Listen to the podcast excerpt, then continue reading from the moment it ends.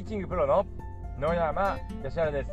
それでは今日もゴルフ上達に役立つヒントやコツをお伝えいたします。今日は土曜日なんですけれども、まあ、今日は土曜日といってもですねこの音声を録音しているのはですね、まあ、金曜日の朝、えー、職場に着いてですね朝駐車場の中でです。駐車場の車の中で録音してるんですけどもまあ、金曜日はですねいつもこう車で通勤してるんですけれども、まあ、結構道が混むので、まあ、こう渋滞してもこう間に合うようにかなりこう早めにこう出てきてですね、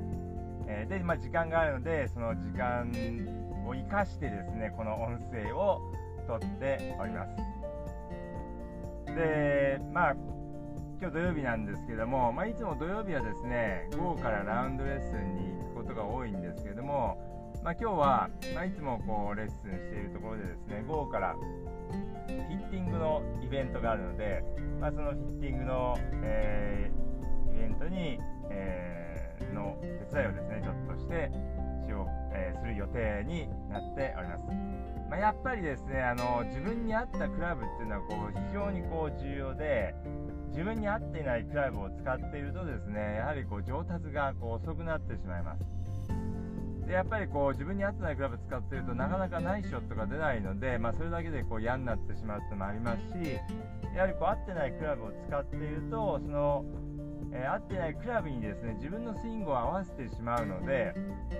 まあ、非常にこうもったいないです。例えばこう本来であればもっと球が飛ぶのにまあ、自分のフルパワーを使ってボールを打つとこう曲がってしまったり飛ばなかったりするので、まあ、少しこう軽く打ってしまう。でまあ結果として自分のこうフルパワーを使えないで、まあ、ボールを打っていたりすることがこう結構あるので、まあ、非常にこうもったいないので、まあ、自分にですね、えー、合ったクラブをぜひ使っていただければと思います。で、まあ、14本あるクラブの中でも、まあ、1本とか2本だけ、えー、合っていないクラブが入っている場合もこう結構ありますので、えー、まあ、そういったことがないようにですね、まあ、できればですねフィッティングとか受けていただいて、まあ、見ていただくのが、えー、でですねじゃあまあ今日のテーマなんですけどもここからが今日のテーマなんですけれどもまあ、ラウンド中にですね、まあ、ミスショットが出たらどうするかってことですね。まあ、ミスショットが出たらですね、まあ、当然ですね次のショットからはそのミスが出ないようにこう対策を講じなければいけないんですけども、まあ、ミスショットどんなミスが出るかにもこうよります。例えばある程度こう芯に当たっていて単純に曲がっているだけであれば、まあ、少しのある程度の曲がりであれば単純に狙う方向を変えて、まあ、ショットしていただくといいです。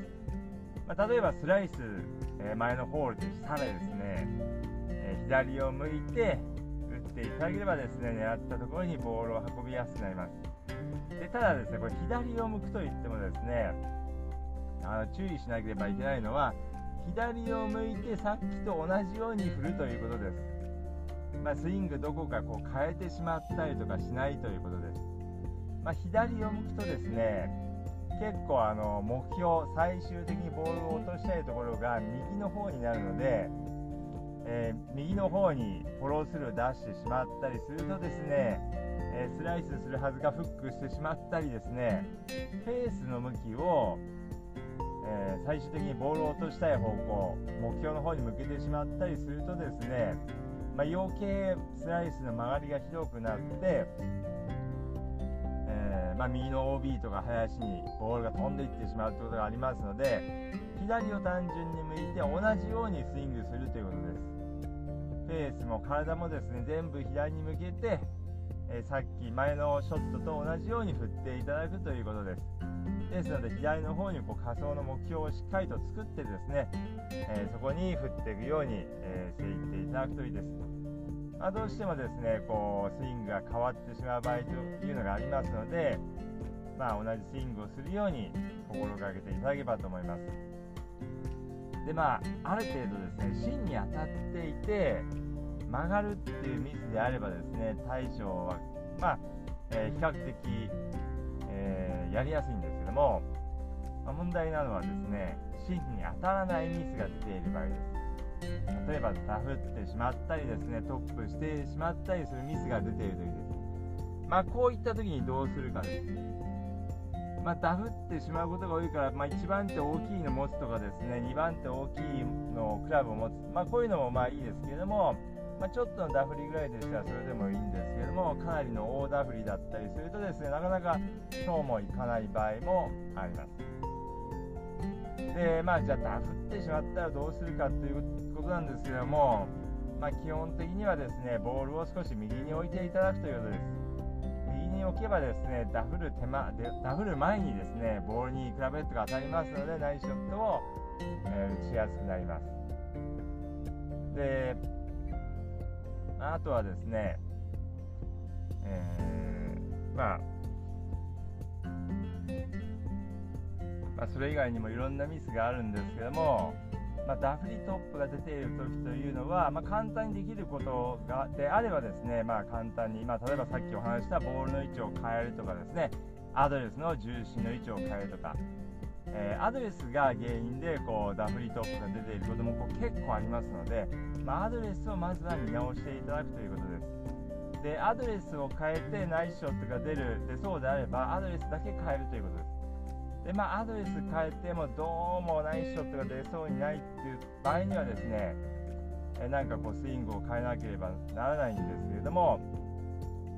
まあ、コースで出ている時には基本的にはですねスイングあんまりこう変えられないので、